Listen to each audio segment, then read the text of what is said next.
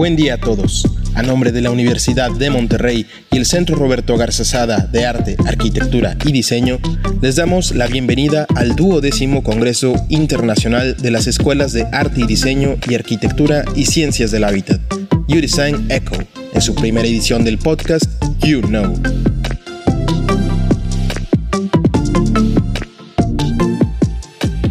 Bienvenidos todos al programa donde exploramos conceptos y definiciones que rodean el arte, la arquitectura, el diseño, la creación a través de un enfoque interdisciplinario. Es por esto que nos encontramos aquí con dos profesores. Primero, Carlos Delgado, profesor de, diseño gráfico. ¿Cómo estás, Carlos? ¿Cómo te sientes de estar aquí? Hola, muy buenas tardes. Lo primero, gracias por, por invitarnos y darnos la posibilidad de poder charlar y, y poder contar un poco nuestras batallitas, ¿no? Y juntando eh, relaciones, pues por ejemplo con Rosaura. Así es, qué gusto tenerte aquí con nosotros para platicar y todo esto. Y también tenemos el privilegio de tener a Rosaura López, maestra de arquitectura. Y hola Rosaura, ¿cómo estás? ¿Cómo te sientes de estar aquí? Hola Angie, muchas gracias y pues súper feliz, ya por fin se nos hace tener esta, esta charla de muchas eh, con Carlos, contigo, con Kimberly y con, y con todos los que nos van a escuchar. Y pues nada, justo poder compartirles nuestras experiencias y, y lo que pensamos y, y, estamos abiertos al diálogo, encantados. Gracias por invitarnos. Muchas gracias a ustedes por aceptar la invitación y pues ustedes ya me conocen, algunos sí, algunos no. Yo soy Ángela Maza, estudiante de diseño industrial como muchos de ustedes. Y bueno, si alguno de ustedes no es estudiante de la Escuela de Arte, Arquitectura y Diseño, no se preocupe, no tiene que saber por conocimientos previos para escuchar este podcast. Todo esto lo hacemos en un formato muy amigable para que cualquiera nos pueda escuchar. Y pues creo que todos como estudiantes o maestros o quien quiera que nos esté escuchando, pues sí nos nutre mucho escuchar la experiencia de otros y más si estos son profesionales como Rosaura y Carlos. Entonces, pues para empezar, no sé si ya sepan cuál es el tema que vamos a abordar el día de hoy, ya les habían contado o no. Un poco. Más tenemos una idea, pero tú, Angie, venos guiando y, y si van surgiendo cosas, pues también ahí aprovechamos. Pero tenemos ahí un poquito la referencia sobre lo nuevo y lo viejo. Entonces... sí, sí, sí. Muy bien, sí. De hecho, ese es el tema. Es, bueno, el tema ronda sobre la pregunta, que es de lo que vamos a estar hablando ahorita, de cómo integramos lo nuevo con lo viejo. Entonces, creo que esta es una pregunta muy deep, como que resuena de que no sé qué contestar a esto. Pero pues, este, primero, antes de pasar a todo este tema, este, quiero que nos cuenten un poquito más de ustedes. Este, son profesores, este, ya sabemos que son Carlos de diseño gráfico y así, pero pues, ¿cuántos años llevas en la UDEM? Este, eh, ¿No eres de aquí por, por tu acento o de dónde vienes? Me nota ya después de un año y medio aquí. el acento. Es, español mexicano ya. Ya soy regio. No, bueno, yo soy, yo soy diseñador gráfico, o sea, estoy en la carrera de diseño gráfico. Vine hace como un año y medio, lo que pasa que con la de la pandemia, bueno, que, que estamos viviendo toda esta nueva normalidad, pues todo se ha retrasado, ha sido totalmente diferente, o sea que podría decir que llevo aquí como un añito y medio. Eh, puedo decir que pisé por primera vez la UDEM para dar clase hace cuatro días, entonces estoy contento, ¿no? Después de un año, así oh. como viéndolo casi desde la ventana, ¿no? Ya por fin poder, poder haber llegado, ¿no? Entonces, bueno, yo soy diseñador gráfico, pasa, estoy especializado en experiencia de usuario, en diseño digital, enfocado en la conducta y como creo que como cualquier creativo, ¿no? Al final también, creo que Rosaura también dirá lo mismo, al final somos como eh, multitasking, ¿no? Somos una navaja suiza que no puedes decir soy diseñador, ¿no? O sea, también he estado enfocado en la fotografía, en la ilustración y para ello también doy clase, o sea, doy clase de dibujo, doy clase de fotografía, doy clase de taller de proyectos editoriales, doy, clases de UX y doy de tesis, ¿no? Entonces, al final es como un abanico de un montón de, de proyectos. Y, y, me vine aquí a la UDEM, pues, a la aventura, un poco a Creo que hablaremos un poco de eso también pero que es muy bueno que para nuestras profesiones pues descubramos nuevos, nuevas personas, nuevos rumbos, nuevos ambientes y culturas. Y por eso, pues, adelante. Increíble, qué padre saber tanto de ti. Y pues a Rosaura, ¿qué nos puedes contar? Este, eres maestra de arquitectura, ¿desde cuándo estás en la UDEM? ¿O cómo conociste a Carlos? Porque creo que ya son amigos. Tenemos una historia muy curiosa, Carlos, y este sigue siendo esa parte de nuestra relación a distancia, pero prácticamente yo creo que sentimos que nos conocemos desde toda la vida. Pero y justamente por, por, por lo que estamos haciendo ahora, o sea, eh, se empezaron a donde eh, justo queriendo cambiar el mundo con cosas creativas, con iniciativas y, y de ahí se fue dando este, esta, esta muy bonita amistad él se vino a la aventura para México y yo en su momento me fui a la aventura a su Madrid, entonces también tenemos un montón de, de vínculo y de, cosas que, que, nos gustan. Y pues sí, yo soy arquitecta, arquitecta, estoy en la UDEM desde hace cuatro, cuatro añitos. También ha sido mi, mi camino un poco curioso, empecé en, en ICE, en Ingeniería sustentable energía, porque mi especialidad es sustentabilidad y luego ahorita es la parte de accesibilidad. Entonces empecé con ICE, después ya eh, en arquitectura, estuve, estoy en posgrados también y ahorita ya también eh, como DPA en, o director de programa de arquitectura, pero al final también, como dice Carlos, eh, cuando estamos dentro de estas disciplinas o cuando nos gusta hacer este tipo de cosas, de proponer, de crear y demás, a veces hasta los títulos se nos olvida, ¿no? Ahorita que está diciendo Carlos que es diseñador gráfico, pues yo, a mí me encantan sus ilustraciones y lo que hacen fotografía es como, no lo identifico, lo clasifico en, en un espacio, pero también creo que igual eventualmente en las últimas preguntas creo que hay unas cosas de estos temas de, de, los títulos y los no títulos en, en, en, la experiencia de estas disciplinas, sobre todo, ¿no? Y cómo podemos trabajar en conjunto, quitándonos un poquito esa, esos nombres. Pero bueno, arquitecta, al final, eventualmente soy arquitecta, pero hago también de muchísimas cosas y también súper contenta de que podamos estar haciendo estas cosas y que se sigan haciendo, o sea, que no sea algo de, de una sola vez. Nos conocimos como haciendo una, una, presentación, creo que en estas fechas también para el U-Design o algo así, o sea, ha sido como, como un cierre, ¿no? Tal cual, hace, hace como un año y, y fue esto, ponernos de acuerdo y, y fue un foro para que justamente nos platicaras tú de tu experiencia, de lo que te gustaba. O sea, prácticamente fue una plataforma de cuéntanos lo que te gusta hacer. Habla, de ti. Habla de ti, de, de, lo que creas y lo que te gusta hacer. Y ya, de ahí empezamos a, a pensar en, en, en, cosas que queremos hacer. En el U-Design pasado. Fue, fue, pues por estas fechas. Sí, sí. Entonces ya ah. también es ese añito de, de estar pensando en ideas. Y qué padre que, salgan. y qué padre que podamos coincidir como justamente estas cosas que nos unen a todos como diseñadores. Y así como, como lo estaban mencionando, creo que los diseñadores también somos de cierta manera todólogos porque no podemos estar nada más enfocados en una cosa porque no sirve. Tienes que saber de todo un poco porque si no, no la vas a armar.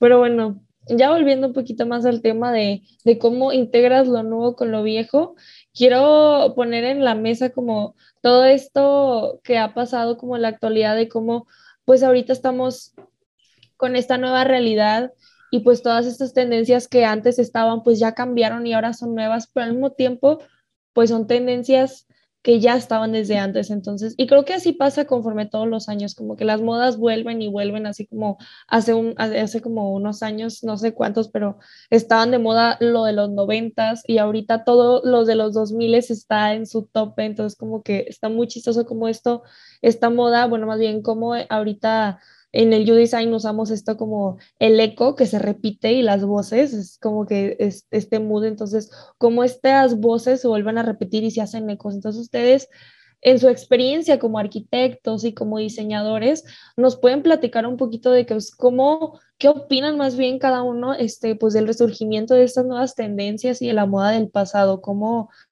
cómo a lo mejor y antes era muy diferente y ahora pues ya no lo es o, o qué, qué opinan al respecto sobre este tema, ya como para ponerlo sobre la mesa y luego ya podemos desmenuzarlo un poquito más. Pues, a ver, la verdad es que yo creo que el resurgimiento de las de nuevas, o sea, de tendencias, incluso las nuevas tendencias, todas las tendencias, la bicicleta ya está inventada.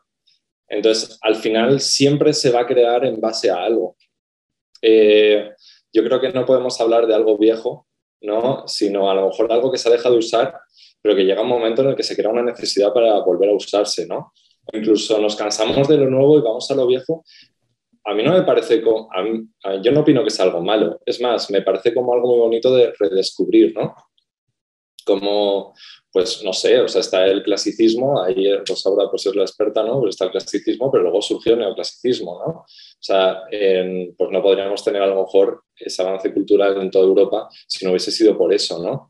Eh, luego en diseño, pues al final es un poco como eh, llegas a la escuela y qué es lo que te enseña. O sea, es muy difícil que te enseñan cosas de, investigación o, de, o es muy costoso porque estamos aprendiendo algo que te enseñan a investigar futuras tendencias o a la creación de tendencias, que es lo que te enseña lo del pasado, ¿no? Entonces, al final tienes como, como creador, como diseñador o como arquitecto, ¿no? Tienes como en tu cabeza cosas antiguas.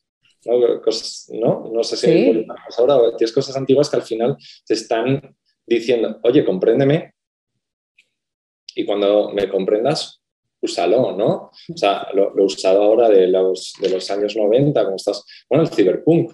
Ahora está el, el ciberpunk, al alza, eh, gracias a películas como, eh, ¿cómo se llama? Blade Runner, ¿no? Que utiliza un poco toda esa estética y, y que es una pasada. O sea, es una pasada. Yo creo que no es que nos estamos adaptando a lo anterior, sino que al final nos estamos como autodescubriendo. Eh, yo creo que estamos en una época ahora en la que hay tanta información, tanto en el mundo, que nadie sabe lo que es. O sea, eh, decirme que, en qué diseño estamos hoy en día. ¿Qué es el diseño contemporáneo? ¿Qué es el arte contemporáneo? ¿Qué es la arquitectura contemporánea? Yo no sé, es el edificio de atrás de Tadabando, ¿no? que, tenemos aquí. Es un cubo. ¿no? Entonces, eh, cuál es la conceptualización del cubo, ¿no? Hay pues arquitectos como, como Tadabando que lo tienen como muy idealizado, ¿no? Pero porque lleva muchos años, uno de los mejores arquitectos del mundo, ¿no? Mientras que los chavales que estamos estudiando, que están estudiando, eh, lo están descubriendo. Entonces hay como una lucha interna de qué es lo que quiero hacer yo y al final se generan todos esa cantidad de, diseños eh, y tendencias a lo antiguo, a lo nuevo, a, al uso de nuevas tipografías o a lo mejor incluso la invención. Tú puedes decir, la invención de la tipografía es algo, una tendencia nueva. Pero si nos vamos a, pues, por ejemplo, a los años 50, a los años 60, donde estaba toda esa parte de las vanguardias en el diseño, donde estaba toda la parte de la innovación en el diseño, al final lo que están haciendo es lo mismo que hacemos nosotros ahora con la tipografía. Entonces tampoco estamos haciendo algo nuevo, estamos haciendo algo de antes, pero con a lo mejor el, en vez de con un Adobe CC, CC. me voy a callar porque es que si no me pongo a hablar. no, pero eh, yo justamente cuando leía un poquito las preguntas y de lo que íbamos a hablar, eh, tal cual como lo has dicho, Carlos, yo, yo siempre he visto, y también a lo mejor será que yo soy muy, y a veces está mal que lo diga, muy vieja escuela. O sea, al menos, por ejemplo, yo he vivido la arquitectura o yo disfruto saboreo mucho la arquitectura, pues la de las bases, ¿no? Justamente eh, como todos esos referentes que han dejado historia, pero hace muchos años, y todas esas teorías, esos fundamentos de la arquitectura y el diseño, pues al final del día es imposible que nos despeguemos de ello. O sea, y, creo que también las áreas, eh, o las bellas artes incluso, creo que todas, no creo que necesario, pero pensaría que todo lo que contempla las bellas artes tiene sus fundamentos pues en, lo viejo, aunque no, no, no lo quisiera llamar como viejo, ¿no? Pero tiene esas raíces y esas teorías de muchísimos años atrás y quienes creo yo que realmente descubrieron y quienes realmente innovaron, pues fueron justamente aquellos representantes del diseño de la arquitectura, ¿no? Por ejemplo, yo en, en una de las clases que, imparto, que es teoría de la arquitectura sustentable, justamente es, pues es regresarnos y este tipo también de, de diseño es el diseño más cercano, el diseño que tiene en consideración el contexto, el diseño que tiene en consideración a las personas, porque ahí pues no había pues esta como dispersión del ser humano prácticamente, ¿no? Y que al final, si lo traemos o lo regresamos o lo aplicamos en la actualidad, lo estamos implementando, por ejemplo, como yo siempre digo, con la cereza del pastel, que sería la tecnología. ¿no? Que ahí sería donde a lo mejor estamos haciendo cosas diferentes. Y pasa, yo creo que a lo mejor lo mismo, por ejemplo, en el diseño gráfico, ¿no? Que justamente a lo mejor en los 50, 60 se estaban creando y se estaban inventando estas cosas, incluso la impresión y todo esto, y ahora no es que estemos desde cero, sino estamos retomando y lo estamos a lo mejor mejorando o lo estamos haciendo incluso hasta más accesible, ¿no? O sea, ¿qué, qué formas, qué herramientas que antes no teníamos y que tampoco son las definitivas, o sea, claramente en 5 o 10 años habrá cosas que ahorita no sabemos ni siquiera cómo se llaman y que al final del día pues van a tomarnos también como referencia, van a irse como regresando para seguir creciendo en, en lo que se hace. Pero yo creo que, que sí pensar en, en desligarnos de lo que se hizo o lo que ya está hecho, lo que incluso nos inspira, ¿no? O sea, lo que volteamos a ver que ya está generado, lo que leemos, lo que tocamos, pues al final del día es, un, es una fuente de inspiración que no la podemos desligar. O sea, no podemos quitarnos el chip y decir, pues en blanco, un canvas completamente en blanco porque es imposible. O sea, si, si ya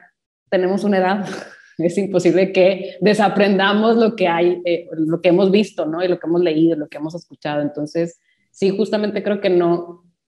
A mí me gusta pensar que lo viejo o que las modas pasadas, si son modas o, o las bases del pasado, que se sigan manteniendo. O sea, creo que sí es importante que se mantengan claramente dentro del contexto, dentro de estas también nuevas realidades que estamos viviendo. O sea, a lo mejor justamente la arquitectura, pues ya tiene que haber cambiado hace tiempo por lo que estamos haciendo con el, impacto medioambiental, pero también ahorita, pues creo que todos los arquitectos y muchos de los diseñadores, eh, independientemente de qué disciplina sea, estamos pensando en esta realidad, porque nadie teníamos idea de que esto iba a suceder, ¿no? Como a lo mejor también hace 50 años no se pensaba en, bueno, a lo mejor sin rascacielos, pero como en una ideal, ¿no? Como una cosa muy selecta y ahora es algo que vemos pues prácticamente día a día, tan solo aquí en, en Monterrey. Entonces sí creo que no podemos desligarlos, desligarnos del pasado. O sea, quiero pensar que no nos vamos a desligar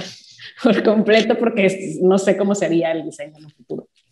No, y creo que estas tendencias pues está como curioso porque pues vuelven, pero al mismo tiempo cómo se crean. O sea, creo que las tendencias, bueno, súper este, palpable como ver en, en la arquitectura eh, cómo las tendencias iban conforme la historia del mundo. O sea, como cuando era toda la, la Segunda Guerra Mundial, pues ciertas cosas hacían de esta manera, o cuando fue la depresión, o cuando, este, no sé, en la época renacentista, o sea, todos estos, pues se, se, se daba se daba a conocer o, se hacía de esta manera por la sociedad. Y yo siempre he creído que todo el diseño es muy, es muy como que necesitas saber un poco de sociología como para, este, para poder diseñar. Igual, igualmente en el diseño gráfico, como todo antes era de cierta manera y siempre usaba como esta misma tipografía y luego de un tiempo para otro, pum, ya eso ya no se usa, ya es de esta manera, ya es groovy o ya es de cierta manera. Entonces como que ustedes creen que o sea, ahorita que justamente estamos entrando en una etapa del mundo que creo es muy claro que estamos pasando a otra, otra eh, realidad, ¿cómo el diseño crees, creen que también está cambiando y ya lo estamos viendo o va a cambiar o, o desde su perspectiva como diseñador? El diseño siempre va a cambiar. O sea, el diseño, la arquitectura, el arte, tiene que cambiar. O sea, al final, eh, todo dejaría de ser arte o diseño si no cambiara. O sea, yo le cuento a mis chicos que el arte y el diseño se evolucionan. O sea, uno de los pilares más grandes que hay para que hubiésemos llegado hasta aquí es evolución. Si no, nos hubiésemos quedado pintando las paredes, en, las cavernas, ¿no? Eh, hasta que una persona no dice, me voy a atrever a algo, no, no, no va a evolucionar. ¿no? Hasta que diga, voy a poner un motor y voy a investigar sobre ese motor, o sea, va a evolucionar. ¿Cómo va a cambiar eso? Eh, que van también en función a lo que hemos estado diciendo antes, eh, no es que estemos haciendo tendencias antiguas, es que nos estamos adaptando. O sea, hablando de diseño, en diseño junto eh, arquitectura también, ¿vale? Mm, ya sea Rosaura, yo es que no, no me gusta el apellido. O sea, el diseño es la creación, ¿no? Entonces, dentro del diseño, una de las cosas que tiene es que aparte que evoluciona, se adapta. O sea, inconscientemente se está adaptando. Porque ahora mismo eh, podemos decir que están evolucionando tendencias antiguas, por, por ejemplo, la fotografía analógica. ¿Por qué? porque los fotógrafos están hartos de tener un móvil que haga 10.000 fotos. Eh, están hartos de ver por la calle a gente haciendo miles de fotos. Quieren un poco volver al individualismo de la, fotografía, la conceptualización, el pensamiento, la, incluso esa reflexión propia de la foto misma. ¿no? Entonces, eh, no es que haya surgido algo, algo previo, es que hemos llegado con esta evolución, con este avance, hemos llegado a un punto en el que se están haciendo, creo que eran como eh, más de 3 billones de fotos al día. Es una locura. ¿Por qué? Porque es que, eh, vamos, vamos a hacernos un selfie, ¿no? Cuando hacemos un selfie, nos hacemos un selfie. O sea, luego tenemos que borrar 47 fotos, ¿no? Entonces, eh, y eso es una persona. Entonces, como eh, no sé muy bien, se, me olvidado hasta la pregunta. Casi como una revolución, ¿no? De, que ya estoy harto, bueno, quiero cambiar. Es que creo que, perdón, creo que va muy, muy de la mano de lo que mencionabas también ahorita, Angie. Eh, creo que todas estas disciplinas justamente son una, no sé si es la reacción o va de la mano, no lo sé, no, lo logro definir y será a lo mejor una de las dudas que siempre tenga como, como creativa, pero es, es un reflejo de la sociedad.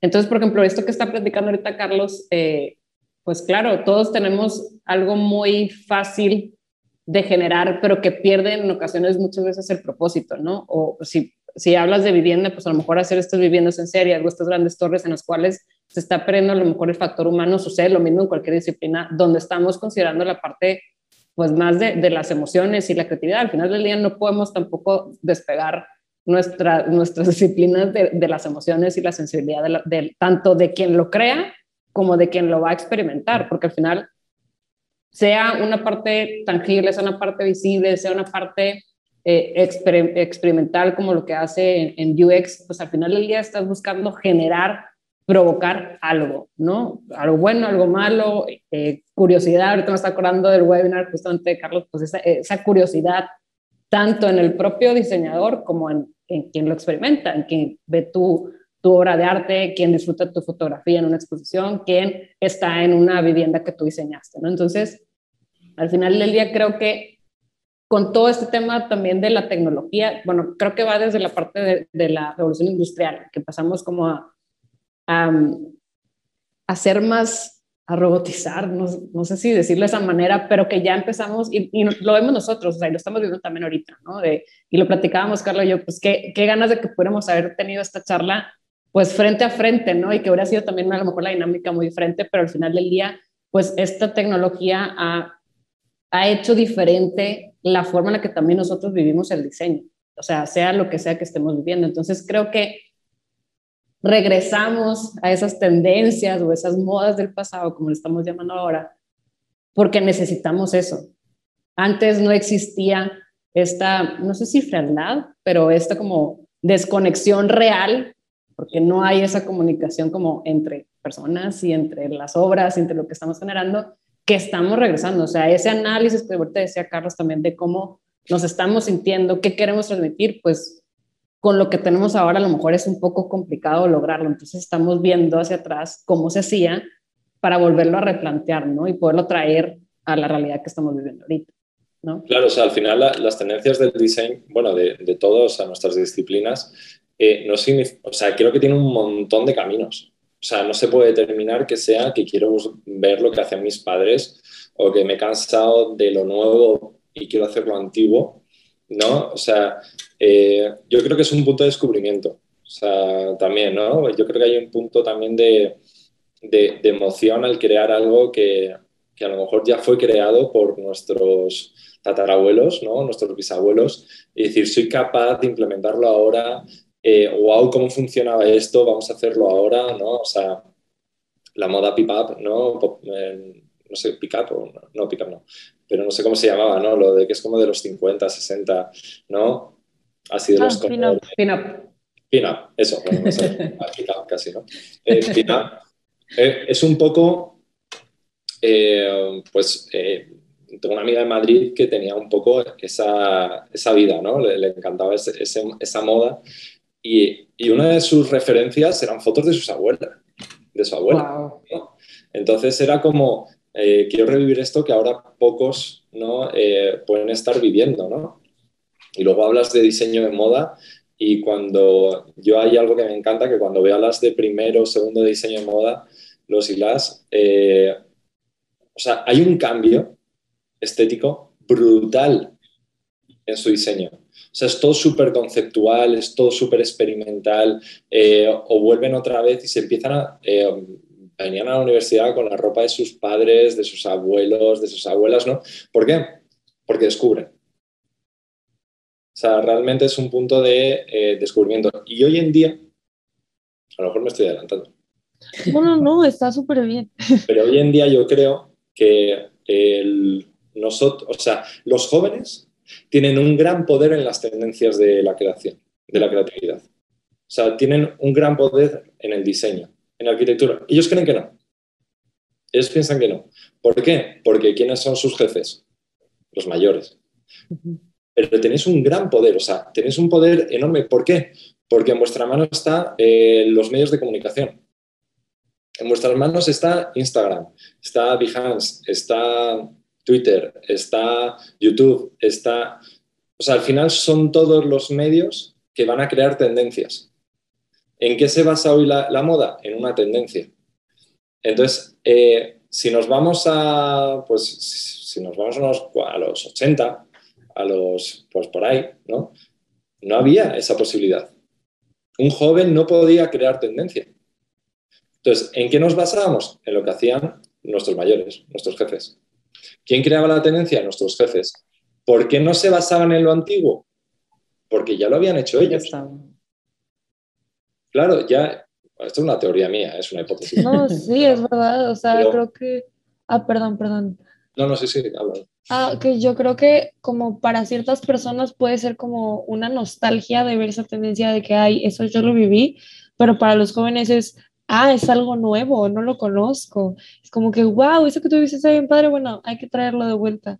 Y creo que ahorita está, bueno, creo que ahorita, así como lo mencionaba, los jóvenes, pues de cierta manera sí controlan a lo mejor y no, no todo, pero una gran parte, porque son los que más pueden hacer ruido de cierta manera por, por las redes sociales y todo esto. De hecho, en un, en un episodio nos comentaba el, un maestro de modas que, que, que, tuvo la oportunidad de venir también para platicarnos y nos comentaba cómo antes, este, creo que era Dolce Gabbana, eh, pues es una marca de renombre y que siempre ha estado como que en una posición de que, pues muy inalcanzable para ciertas personas y el, el, el target eran mujeres eh, pues em, de edad más avanzada y como ahorita ya quieren que los jóvenes también lo tengan porque pues ya no hay tantos de, de esa edad, ya los jóvenes lo controlan, entonces pues, ¿qué hicieron? Contrataron a Esther Expósito, que es una joven que salió en una serie de, de que ven los de nuestra edad y de que, ah, bueno, para agarrar a ese target, a ese lo que están buscando. Entonces, de cierta manera, como antes,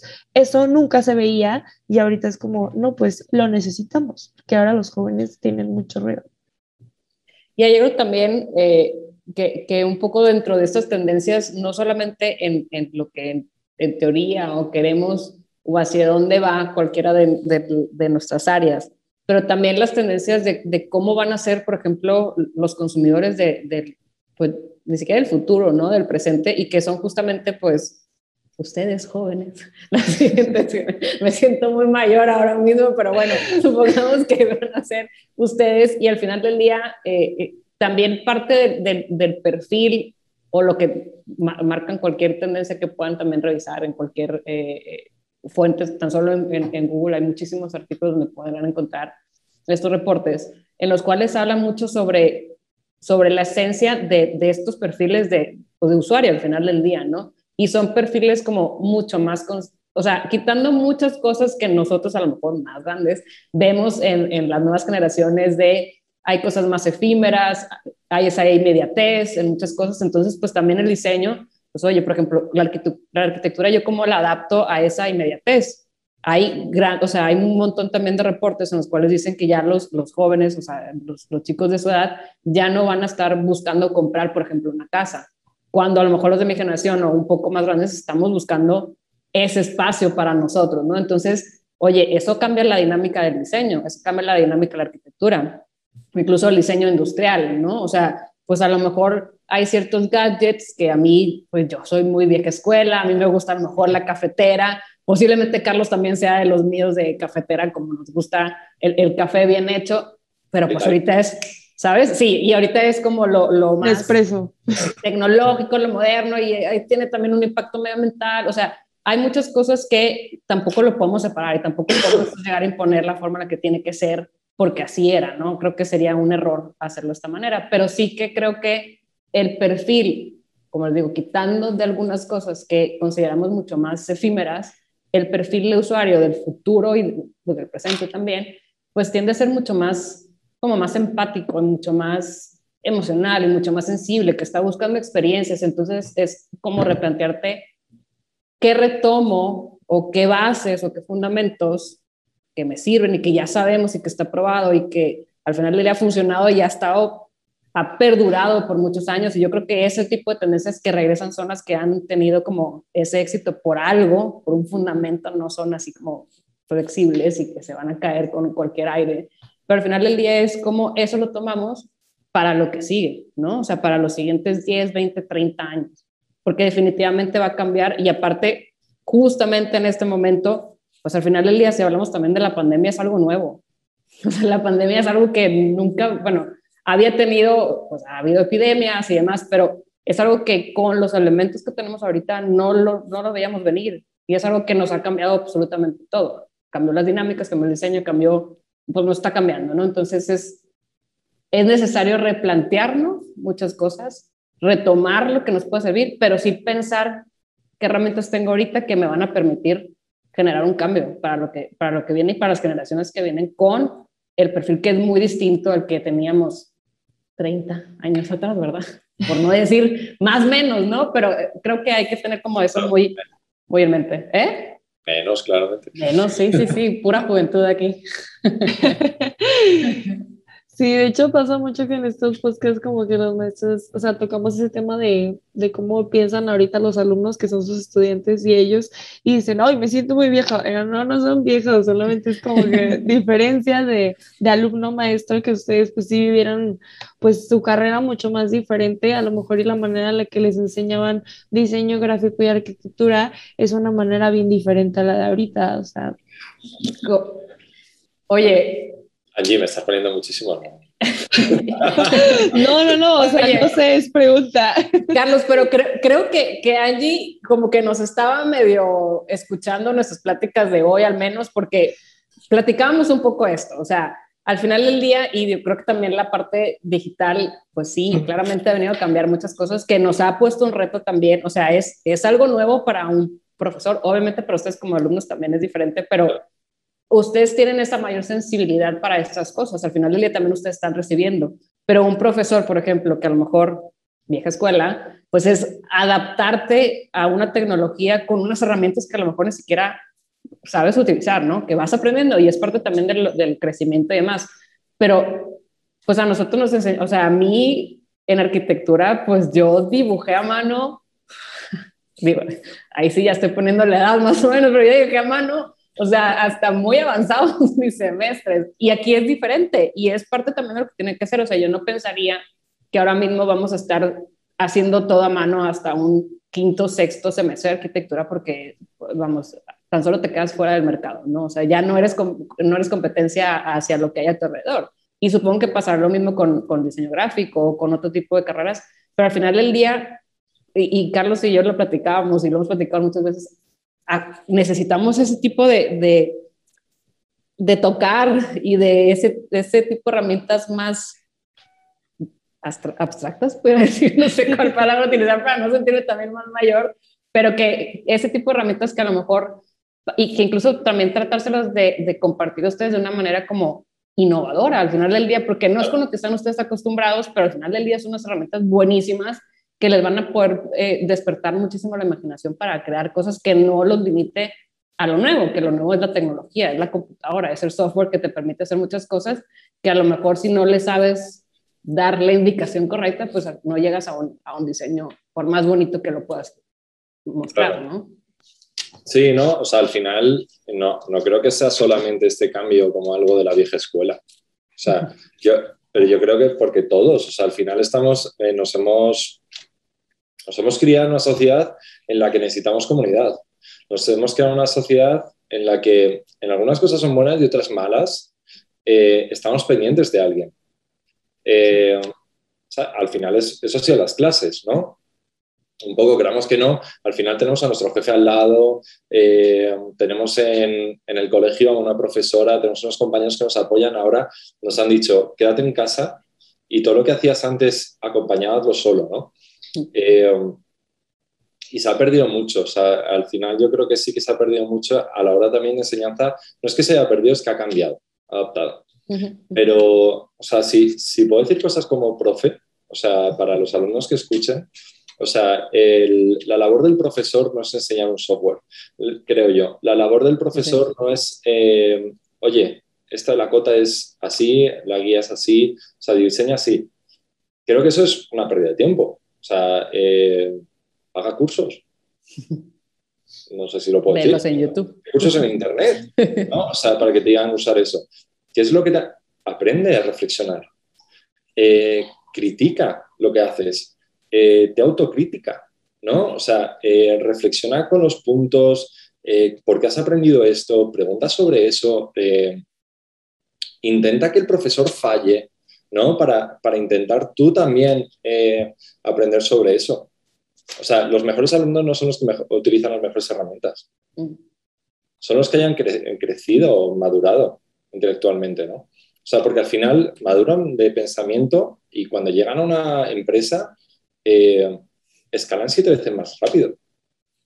Entonces, algo que se ha fallado aquí con la, o sea, con la pandemia es que antes como que se autoobligaban más a la reflexión, ¿no? Estando en clase. Ahora tienes que decir, ay, quítate el mute para poder hablar, ¿no? O sea, eh, yo creo que eh, es algo que se debe cambiar la actitud eh, en cuanto también a los profesores. yo me pongo también como ejemplo, o sea, de, acostumbrarse, de cambio, de hay que hacerlo, pero también los alumnos. O sea, que, que no pierdan, que no sea un momento como, a ver, que ahora me toca no sé, cualquier cosa, ¿no? Me toca foto. Vale, pues me pongo la cámara delante y me pongo a escuchar, ¿no? O sea, eh, vamos a descubrir la fotografía, vamos a descubrir el dibujo, vamos a descubrir cosas, ¿no? vamos a, ver qué, qué aprendemos hoy. O sea, yo, era como lo que me quedaba yo de si he aprendido algo, ¿qué he aprendido hoy? ¿No he aprendido nada? Pues aquí he estado, ¿no?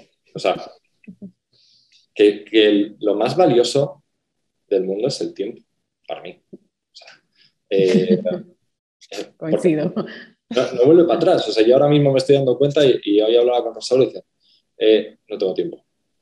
O sea, eh, es que no hay tiempo para nada. Ya te estresas, tienes tantos trabajos, sabes cómo hacer las cosas, entonces no llegas al tiempo. Eh, entonces, yo ojalá hubiese aprovechado más la, carrera de asignatura y sobre todo hubiese aprovechado más a los profesores. Yo tengo un amigo que dice que, que, es profesor además, pero no me quién es, que dice que eh, cuando le hablo de esto, dice Carlos, los profesores son, el peor enemigo de los alumnos. Y, bueno, profesor en psicología, ¿no? Entonces ya. pero eh, yo no lo veo así. O sea, la, primera vez, ya no he vuelto a discutir de eso, pero eh, yo no lo veo así. O sea, yo veía a mis profesores como, como unos compañeros que me están asesorando. O sea, es como tienes a tu hermano mayor que te está asesorando. O sea, eh, a mí, pues, bueno, joder, es que me voy a poner a hablar de muchas cosas, ¿no? Pero incluso puedo sacar hasta a mi madre. A mí mi madre me dice, pero a ti te hablan de don, eh, te dicen señor, te dicen señor profesor, eh, cuando hablas te hablan con todo el respeto, digo, mamá, o sea, a mí me hablan, me dicen don y les repruebo. ¿pero por qué? Digo, porque un profesor ya no puede ser una persona de autoridad si, llegamos a que el profesor sea una persona de autoridad, yo creo que hemos fallado como profesores. ¿Por qué? Porque cuando ya tienes la autoridad tienes la obligación. Y cuando ya tienes la obligación ya no, ya no vas a aprender de la misma manera. Es como cuando en el colegio nos obligaban a memorizar todo. Que los copiamos en el examen y luego se nos olvidaba. ¿no? O sea, tenemos que entender. ¿A quién entendemos? Amigos, a familiares, a, pues por ejemplo, a gente que seguimos en Internet, que nos parecen como los gurús de no sé qué. ¿Por qué? Porque nos sentimos identificados. Si un profesor no se adapta a esos alumnos para sentirse identificados, ¿a dónde vamos a llegar? Estás tocando, bueno, Carlos, tocas un, un tema súper importante que justamente eh, hay un autor que a mí me gusta muchísimo que habla sobre la educación, que es Paulo Freire, y es como toda esta revolución, ¿no? O sea, hablar justamente de la educación como esta educación bancaria que le llama, de solamente depositar información y no justamente, y creo que todavía más en nuestra área necesitamos hacer eso, y eso sí que creo que, que es una de las cosas viejas que en la actualidad no encaja, ¿no? Y al menos en, en, nuestra, en nuestras personalidades de crear, de, de, de explorar, de experimentar, no, no podemos meternos en una cajita de solamente recibir información. Entonces es justamente esa, ahí sí creo que hay como un, un rompimiento entre lo, cómo se hacía antes y justamente, o sea, el profesor ahora tiene una nueva figura, pero también incluso hasta los padres, incluso los compañeros, eh, los jefes, o sea, el entorno se, se ha transformado, es nuevo, es diferente, ahora todavía sigue siendo, justamente lo decía Carlos, por esta digitalidad que estamos viviendo en este tiempo, que esperemos sea muy corto, estamos viviendo una nueva forma de aprender y reflexionar, pero al final del día, ese, ese espacio y esa oportunidad de que ahora, con lo nuevo, podamos tener tan solo foros como este para reflexionar, es algo que a lo mejor a nosotros antes no nos tocaba. Y era justamente el, pues esto se tiene que hacer así y esto funciona así. Entonces creo que ese sí es es como ese, a lo mejor sí, ese gap generacional, pero es un gap bien interesante porque a lo mejor nosotros aprendimos y experimentamos de una manera, pero ya a lo mejor por esa misma experiencia nos sentamos y reflexionamos y, nos damos ¿no? El, toque de cabeza de, de, cómo deberían de ser las cosas y nos cuestionamos y es un poco lo que se trata de transmitir como a estas nuevas generaciones. Y es un poco también hacia donde tienen que ir estas tendencias de, de reflexionar pues justamente el diseño para qué lo estamos haciendo. O sea, estamos generando diseño y propuestas de diseño solamente para, para consumo y para seguir esta maquinita o realmente estamos haciendo el diseño porque queremos hacer un cambio, que yo creo que eso, indistinto a lo que hagamos, quisiera pensar que es lo que todos buscamos, ¿no? Yo a veces también se lo digo a mis alumnos, una cosa bien diferente es seguir haciendo las cosas como son, o sea, yo y creo que es el, el peor error que podemos tener de hacer las cosas como siempre han estado eh, se nos está haciendo, creo que es como un retraso para todos eh, en lo que debemos de ser como creativos, pero al final del día, si lo seguimos haciendo por, por desconocimiento, o sea, porque no hemos aprendido algo nuevo, porque no tenemos de dónde aprender algo nuevo, pues bueno, o sea, pues, ¿cómo vas a estar mal si no tienes alguna referencia o no tienes eh, un podcast en el cual te puedas inspirar o algún diseñador, arquitecto, lo que tú quieras que, que quieras seguir? Pero si lo haces por omisión, pues ya ahí sí es, un, es una cuestión de la propia personalidad del, diseñador. O sea, si yo conscientemente sé que esto no se debe seguir haciendo de esta manera y lo sigo haciendo, pues ya es como, ahí ya hay un problema más de fondo, ¿verdad? Más allá de no tener las herramientas para poder hacer cosas nuevas o para innovar o para crear, ¿no? Entonces creo que sí es como mucho el tema de, de y, ahora, y otra vez, o sea, darnos el tiempo para reflexionar, para ver el por qué estamos haciendo, el por qué y el para qué. Creo que de nuestras áreas es siempre el para qué lo estoy haciendo. O sea, ¿para qué estoy haciendo estos dibujos? ¿Para qué estoy haciendo esta, este ejercicio de tipografía? Pues hay una razón, no nada más para que estés haciéndolo, sino justamente para que obtengas ciertas herramientas y ciertas habilidades que a lo mejor antes no podíamos obtener, ¿no? Entonces, sí, es, es, un, es un proceso de reflexión en cualquiera de nuestras áreas, definitivamente.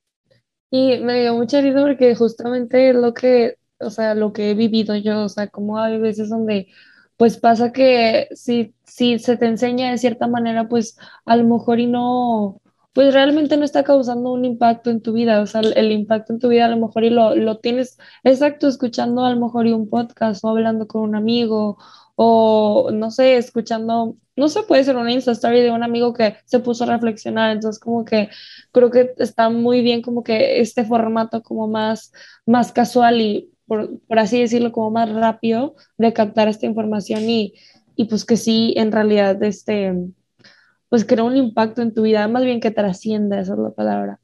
Y creo que así como tú lo mencionabas de cómo su generación, pues, pues es diferente a la otra y a la otra y a la otra, creo que ese gap que tú mencionabas es súper importante porque gracias a esa generación que dijo, oye, hay que hacer un cambio, oye, hay que hacer esto diferente, pues es por esto que ahorita las generaciones son como son ahorita. O sea, digo, una, se, una es gracias a la otra y sin una la otra no puede existir. Entonces, pues es lo padre de tener este diálogo con, con los maestros porque pues en realidad muchas cosas se complementan y aunque pensemos que somos de cierta manera muy diferentes porque decimos, ay, es que cómo van a entender o ay, cómo van a pensar igual que yo o no sé, pues en realidad no, o sea, en realidad pues a lo mejor es algo que ellos ya tienen, pero no, no se habían atrevido a, decir y una vez que lo dices como, wow, o sea, coincidimos en muchas cosas, tanto como en la vida como en diseño, o sea, como en diseñadores, de cómo vamos a diseñar, diseñar nuestra vida, por así decirlo.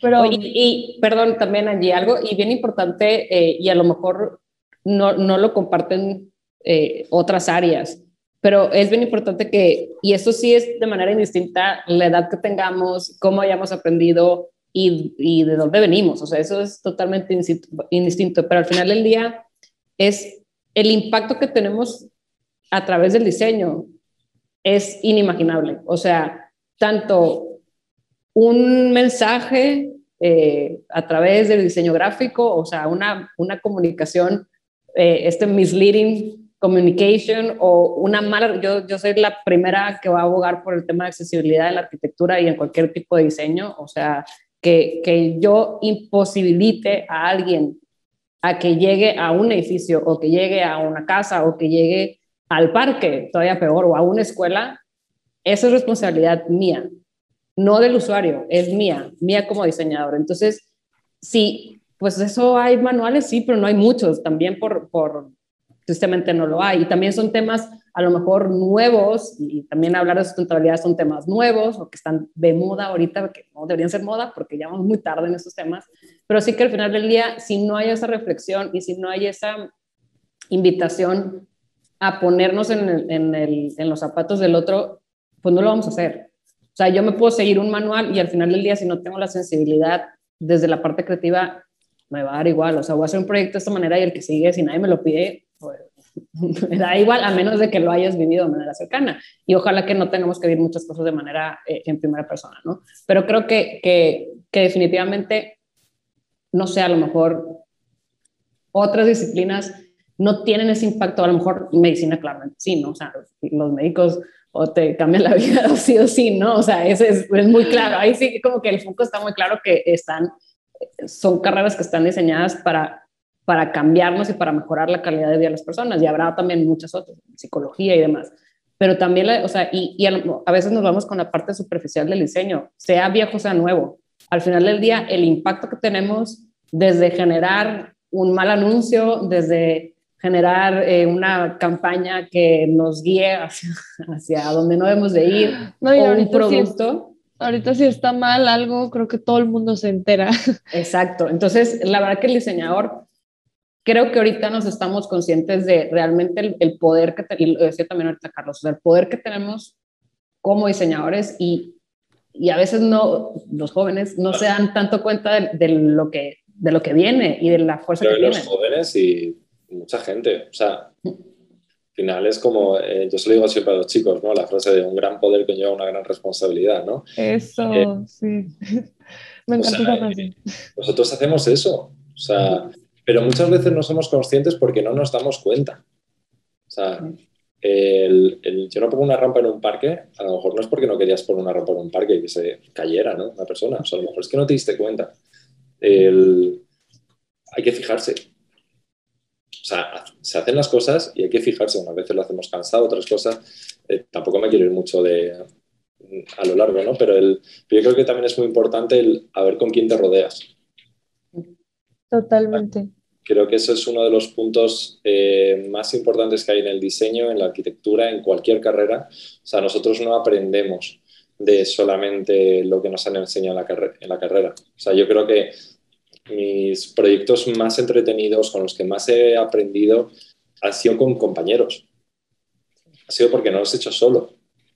¿no? Y, sí que hay mucho en la carrera como afán de individualismo, de lo quiero hacer solo, y no quiero hacer trabajos en equipo, o hago un concurso y lo hago en equipo, ¿no? O sea, no lo quiero hacer en equipo porque así me llevo todo yo toda la lana, como ejemplo, ¿no?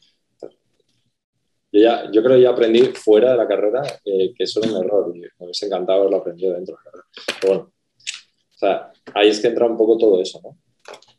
Sí, de hecho me puse a pensar que ahorita llevo una materia que se llama Estudio Avanzado de Diseño y justamente tocamos estos temas como de, pues, diseñar para los que normalmente no se diseña, como, no sé, personas con algún cierto tipo de discapacidad. Y pues sí, es como muy, este, pues como que seguimos, a lo mejor y todos estos años de, de carrera siempre nos han como enseñado esta metodología que probablemente ya conocen porque no nada más se usa en diseño industrial, creo que se usa en cualquier tipo de diseño, que es el Human Certain Design, de ponerse en el lugar de la persona. Entonces es un, ah, bueno, estás diseñando para alguien con discapacidad visual, ah, bueno, véndate los ojos, no ve nada, ponte en su lugar, o sea, descubre exactamente qué es lo que esa persona carece y diseña para esa persona. No, aquí, claro, o sea, ahí es en donde han surgido tendencias como ahora la experiencia de usuario. Es que es lo que decía, tenemos que empatizar. O sea, ya no estamos diseñando, ya la gente, antes se diseñaba por, para crear necesidades porque no había tantas, ¿no? O no teníamos ese eh, carácter de conocimiento porque no teníamos tanta información, ¿no? Pero hoy en día, que hay tantas cosas, o sea, el, el diseño centrado en el usuario, yo creo que hay muchos usuarios. Yo estoy bien y mal con esa teoría, ¿no? Pero, porque eso es muy complicado, pero eh, al final, eh, o sea, dime en tu familia cuántos usuarios hay. O sea, si tú estás diseñando para tu casa, ¿para quién estás diseñando? Sí, no, pues para más de cinco personas. Sí. Exacto, o sea, al final nosotros lo que tenemos que adaptar es, yo creo que eh, no es diseñar para el usuario, sino tener en cuenta al usuario en el diseño. Porque al final nosotros tenemos las capacidades para diseñar. O sea, no podemos perder lo que hemos aprendido nosotros porque nos ha dicho el usuario que el botón tiene que ser naranja. Tenemos que comprender por qué ha dicho que el botón tiene que ser naranja y tenerlo en cuenta para ver si lo hacemos naranja o a lo mejor es que no, él piensa que lo quiere naranja porque lo vio en otra tienda y le gustó, pero realmente lo que a él está llamando la atención es que no sea ni verde ni rojo. ¿No? O sea, que ahí entran como muchos puntos en los que bueno, miles de puntos. Sí, y de hecho quería tocar este tema porque creo que muchas veces sucede que el diseñador en cierta parte como que tiene este ego de diseñador, que creo que a lo mejor y conocemos algunos, unas, algunos diseñadores que de cierta manera como que tienen esto y como no sé, o sea, a lo mejor y el no tomar en cuenta a esas personas porque yo ya soy una persona que tiene renombre o yo soy este arquitecto que es importante porque chalala o yo no sé qué, como que creen que esto afecte a la hora de tomar decisiones como diseñador. Eh, creo que el diseñador, el creador, el arquitecto, lo que sea, tiene que ser egocentrista. es parte, de, es parte de, la, de las características del perfil. Claro, porque siempre se ha dicho, o sea, ya me acuerdo cuando está en la carrera, dice, eh, primero están los arquitectos y luego estamos nosotros como arquitectos, ¿no? O sea, eh, ¿Por qué? O sea, el, porque nosotros creamos. O sea, nosotros tenemos que decir, eh, esto lo vamos a hacer, o yo estoy haciendo esto, y me da igual lo que tú me digas yo he estudiado para hacer esto y yo sé que esto está bien, vamos a analizarlo, ¿no? O sea, mm, yo sí que creo que debemos ser egocentristas y creo que eh, sería malo que lo perdiéramos. ¿no? dependiendo de, las características. Bueno, luego esto se puede malinterpretar mucho. Pero eh, creo que debemos ser egocentristas porque no dejamos de crear cosas nuevas. Y si creamos algo es porque nosotros hemos pensado que eso es necesario. Si creamos algo es porque hemos observado una necesidad, porque a lo mejor hemos visto una problemática, porque he visto a mi madre hacer algo mal. Y a lo mejor yo no sé qué es porque he visto a mi madre que, ha hecho algo mal, pero a mí se me ocurre hacerlo. Ese yo lo hago porque a mí me, porque yo valgo.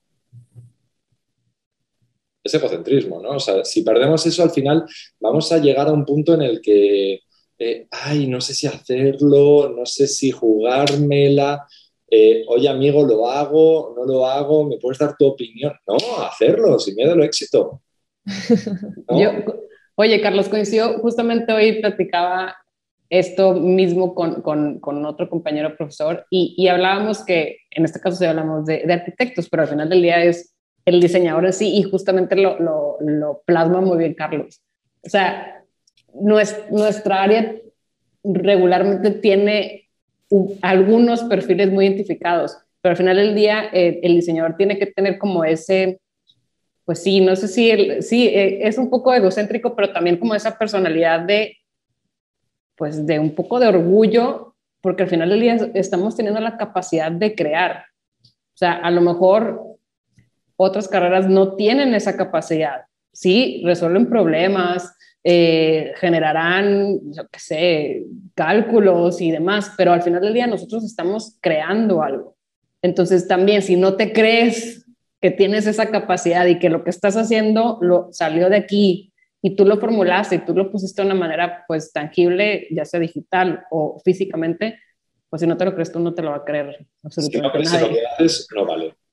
Exacto. O sea, tú tienes que tener un, un baremo de lo que a ti te enorgullece yo se lo digo a, por ejemplo, en foto. En foto yo tengo un filtro que les digo a ellos para que ellos lo hagan crítico. Que es hoy en día una de las cosas que más valora la gente que, pues, que tendrá 20 años, ¿no? Pues la mayoría, la mayoría eh, son las redes sociales, lo que muestra. Uno de, los, uno de, las, de las tomas de decisión más importantes es lo que se sube a Instagram. Parece una mentira, pero, o sea, yo estoy seguro de que si, hago, si hacemos un estudio de qué les cuesta más, si responder una pregunta test de un examen de la universidad o subir una foto al feed, seguro que se toman más tiempo en subir la foto. Entonces, mi pregunta es, ¿esa foto que has hecho la subirías a tu Instagram? Mm ahí está un punto. O sea, eh, ¿qué es lo que estás subiendo al Instagram? Te estás mostrando cómo eres, qué es lo que tú haces, qué es lo que te gusta, quién eres, te estás mostrando sin que nadie te diga que te muestres. El ego. ¿No? Entonces, al final es eh, un filtro. Súbelo a Instagram. Si lo subes esa foto, si has podido subirla y te gusta, a mí me vale.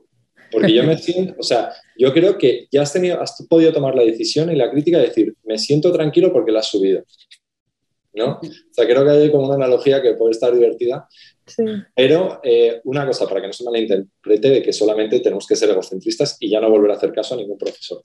Eh, no, no es que no tengamos que hacer caso a ningún profesor y ser egocentristas es que tenemos que ser egocentristas con lo que nosotros creamos, como ha dicho Rosaura, creer en lo que nosotros hacemos, pero nunca eh, hacernos los sordos.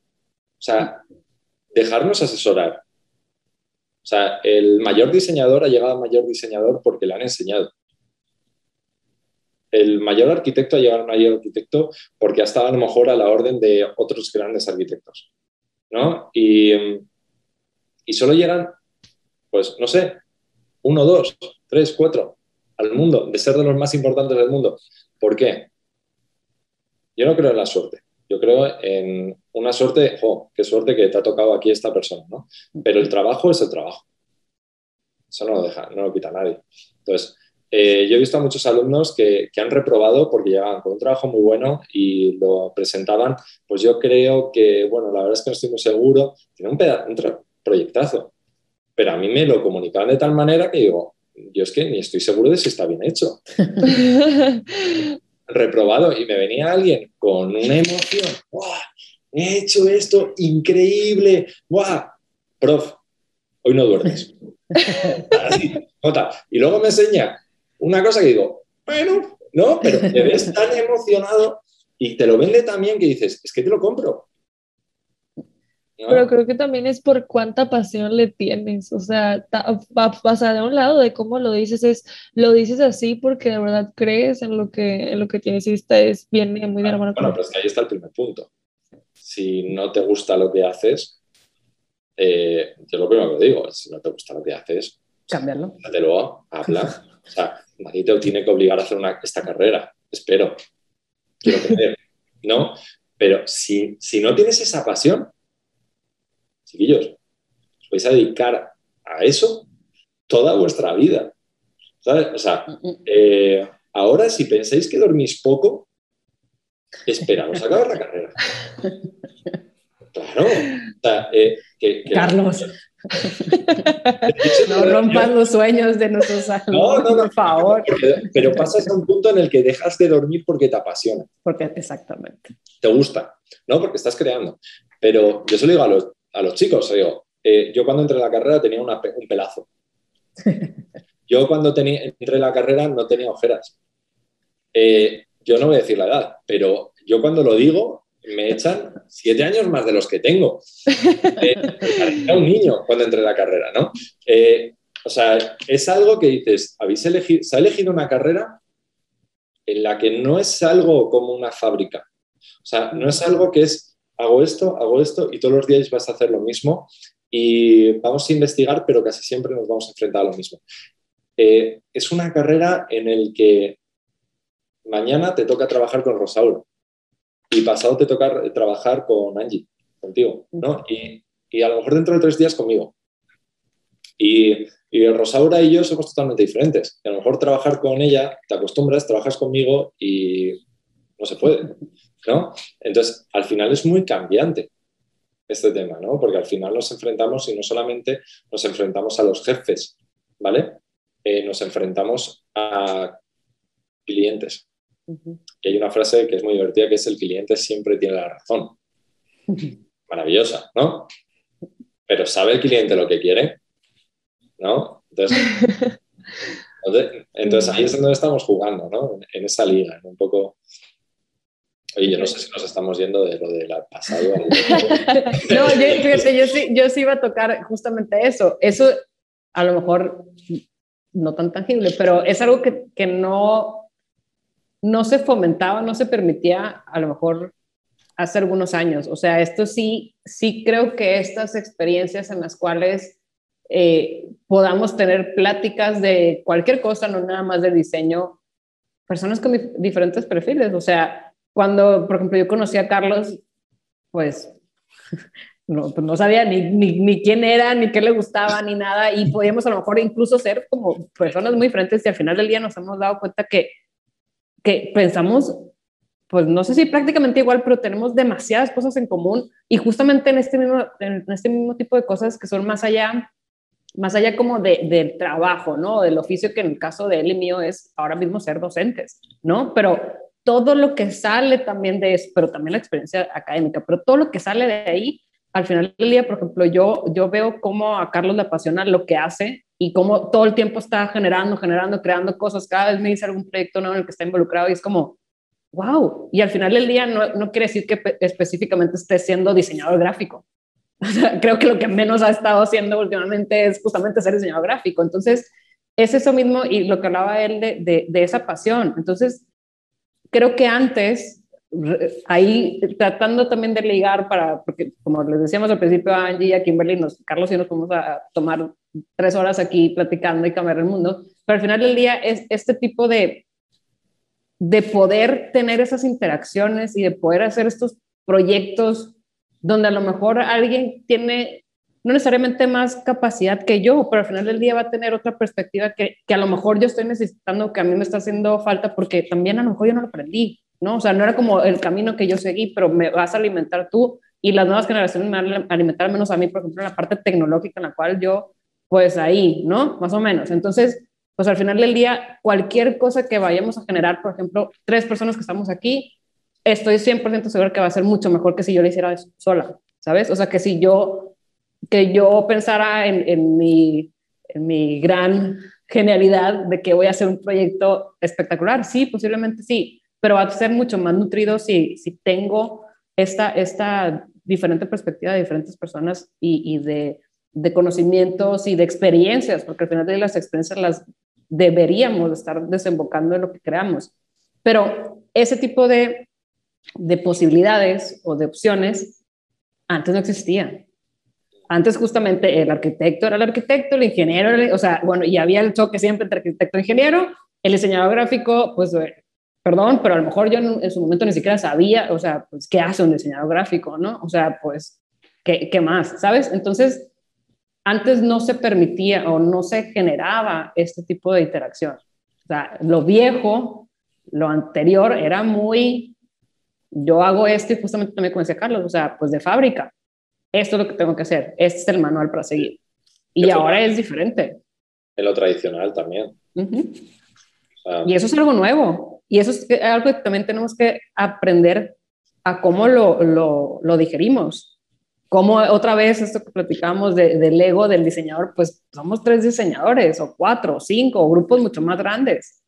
¿Cómo empezamos a decir hasta aquí yo estoy aportando y que alguien más me complemente? Entonces también ese, ese tipo de, de skills los generamos en, en, esta autocrítica, en esta reflexión, no en, no en el, ¿sabes? En el repetir algo, sino en, oye, piénsale, critícate, critica al compañero, critica al, al, al profesor, cuestiona al profesor, cuestionate a ti también para que esto solamente vaya creciendo y creciendo y te dé otras habilidades, no nada más las técnicas, por así decirlo. ¿no? Al final, uno de los mayores valores que hay en el, en el diseño, en las disciplinas de arquitectura, bellas artes, es el pensamiento lateral.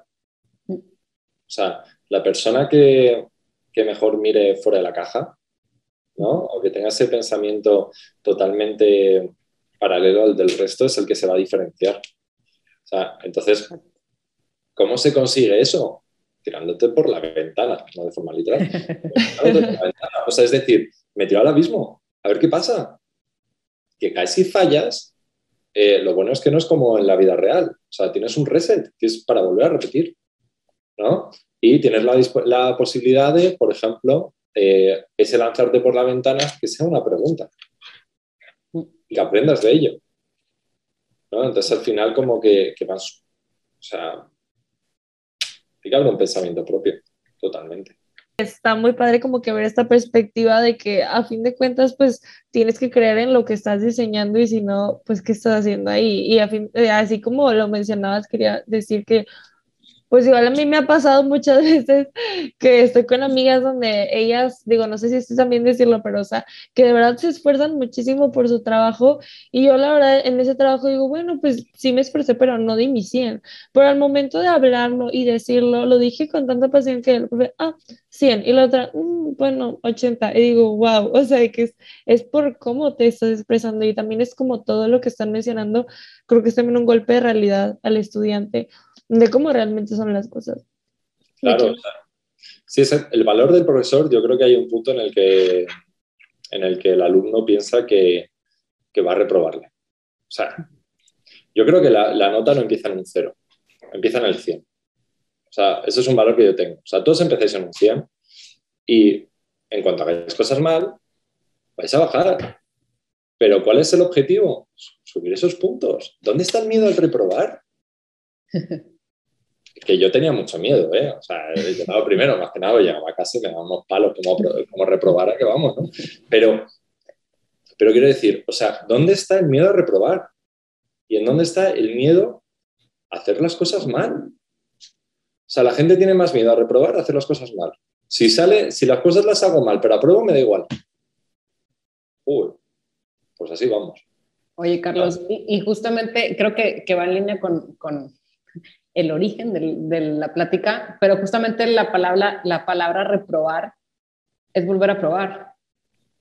Y justamente lo que hacemos es volver a probar 700 veces. Ningún proyecto, y eso yo siempre se lo he dicho a, mis alumnos y a colegas también, nos vamos a seguir, bueno, no sé si yo seré como muy intensa en ese aspecto, pero yo me sigo acordando de proyectos que sigo pensando que están inconclusos aunque ya hayas entregado después de un concurso, aunque ya el cliente ya esté construido, ya todo lo que tú quieras, sigo pensando o puedo seguir viendo algo y, decir, ¿por qué no hice esto? ¿Sabe? O sea, al final, y creo que también es parte de lo que deberíamos seguir manteniendo, de, de no quedarnos conformes. Entonces, por ejemplo, si estamos hablando de, de reprobar, que yo también, la verdad que hasta que no me fui a los lugares de, de, de, Carlos me enfrenté a la realidad de no aprobar, pero reprobar, pues qué, qué, qué maravilla que podamos estar reprobando las cosas que estamos experimentando. O sea, todo es perfectible en, en, esta vida y todo puede ser cambiante. Entonces, pues digo, al final del día, pues también uno estudia para, para algo, ¿verdad? Pero justamente es, vamos, si, si, si no pasaste una vez, pues vuélvelo a hacer, vuélvelo a experimentar, pierde el miedo a, a probar, ¿no? A, a, crear cosas nuevas porque nunca va a ser claro, siempre. Perfecto. Es, es, aprender. Exacto. Entonces, a mí me, dice, me hace mucha gracia lo de reprobar, porque en España no se dice reprobar, se dice suspender. Que suspender es apagar, ¿sabes? Es quitar, o sea, es, eso sí que es duro, es suspendido, ¿no? O sea, ahí haciendo, no, nunca, nunca lo había pensado, la verdad, ahora que lo está diciendo Rosario, wow. Carlos va a quedar con esto toda la noche pensando. ahora entiendo. ¿no? ¿no? La verdad es que está muy bien, porque y yo cuando llegué aquí decía, eh, le decía, pues, eh, he reprobado todo el salón, ¿no? 90%, ¿no? Normalmente. Eh, pero he reprobado y me decían, mis amigos, dice, que les has aprobado dos veces. y yo pensando ya, sí, es que la verdad es que es un poco raro, pero les digo suspender y nadie me entiende, ¿no? Pero, ahora, pero ahora pensando en la palabra reprobar, es que Rosaura tiene toda la razón. Pero es que al final es un poco la esencia de todo eso. O sea, no es, es como cuando un cliente, un cliente te dice, te deniega un proyecto o te dice que lo vuelvas a hacer. No es, no es denegar, sino que lo vuelvas a repetir porque ha habido cosas que no han gustado. ¿no? Eh, ¿Realmente tú qué haces ahí? ¿Te pones a llorar y te cambias de cliente? ¿O piensas qué ha sido lo malo para probar eso? O sea, para que el cliente te la pruebe. En la vida profesional estoy hablando, ¿eh? ¿Qué es lo que haces? Te pones a ver qué es lo que has hecho mal, pero lo haces como, oye, que era una fase.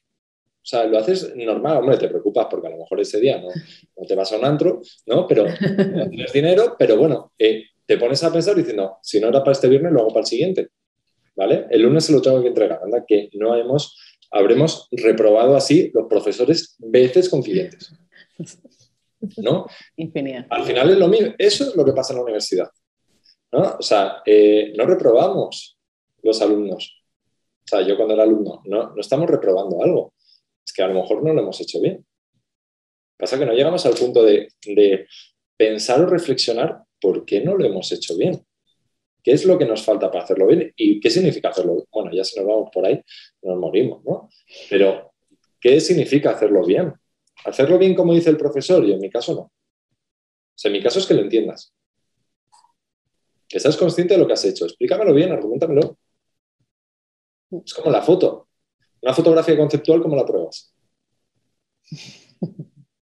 ¿Cómo apruebas un dibujo? Porque tiene que ser totalmente parecido a la realidad, ahí ya tienes puntos objetivos. Pero cuando entra la subjetividad, cuando entra la creatividad, ¿qué es la creatividad? ¿No? O sea, algo subjetivo. Entonces, eh, ahí es en donde entra un poco la percepción de cada uno. Y yo creo que está muy padre como escuchar eso de un maestro, como es, no, pues es que en realidad no está mal reprobar, o sea, es, a fin de cuentas, pues así como lo dicen, es volver a, cursar esa cosa que a lo mejor en ese momento no lo entendiste, si lo vuelves a hacer, pues ya lo vas a entender de esta manera o vas a descubrir cosas que en realidad en ese momento no entendías, o así como mencionabas, se me hizo muy padre porque es cierto, o sea, a veces veo proyectos y digo, ay, le hubiera hecho esto. Entonces, de cierta manera, pues no se ha acabado. O sea, no es como que ya no puedo hacerlo. Sí puedo y sí lo puedo cambiar. No, no, claramente, pero que luego hay, o sea, hay profesores que están a lo mejor haciendo el doctorado. Pues ahora, ¿cuánto tiempo nos podemos tirar haciendo un doctorado? ¿Cinco años? ¿Seis años? Tengo amigos con nueve años de doctorado, once años, que lo han conseguido. Y dices, o sea, ¿por qué quieres acabar ya la carrera? es todo un dilema eso. Claro, o sea, acaba la... Están los temas monetarios, están todos los temas, ¿no? Pero hay un montón de, de cláusulas ahí que nos pueden dar, ¿vale? Eh, ahí no entro, pero acaba la carrera cuando la tengas que acabar, cuando seas consciente. Entonces ahí es en donde entra, porque luego el tiempo, vamos, o sea, donde te vayas a enfrentar, yo creo que ahí es en donde te determina el trabajo que has hecho, que estés en una empresa top, o que estés montando tu empresa, porque ahora lo bueno que ha salido, a mí me ha encantado, una cosa de la pandemia que me ha encantado, dentro de cosas malas, es que nos ha llamado a la acción. O sea, eh, creo que lo pregunto en clase y digo, ¿quién ha hecho un e-commerce? Y el 80% de los alumnos han hecho un e-commerce. Se han puesto a vender pastelitos. Se han puesto a hacer cosas para 15 años online. Website, cualquier cosa, ¿no? Eh, cartelitas, libros, eh, estos aquí que se usa tanto, ¿no? Los, los Yeti estos, eh, diseñar Yetis, ¿no? O sea, han dicho, anda, mira, ¿cómo lo puedo utilizar, ¿no? O sea, y, y ha dado un balance de nuevas creaciones que son brutales. Eso, eso es lo que vas a hacer el día de mañana. Pero si tienes las nociones de lo que vas a hacer, vas a hacer 10.000 más. ¿no? Entonces, eh, al final el aprendizaje no solamente es en la carrera, es en todo un momento de procesos que a lo mejor esos son los que están haciendo que no apruebes algo en la carrera. Entonces, no hay que agobiarse por eso. Lo normal, las carreras están estudiadas para que se aprueben en cuatro años, en, cinco semestres o en diez semestres, ¿no? Nueve semestres. Están estudiadas por algo, ¿vale? Porque eso está ya todo estipulado y demás. No es porque queramos molestar y que lo hagáis rápido o lento, ¿no?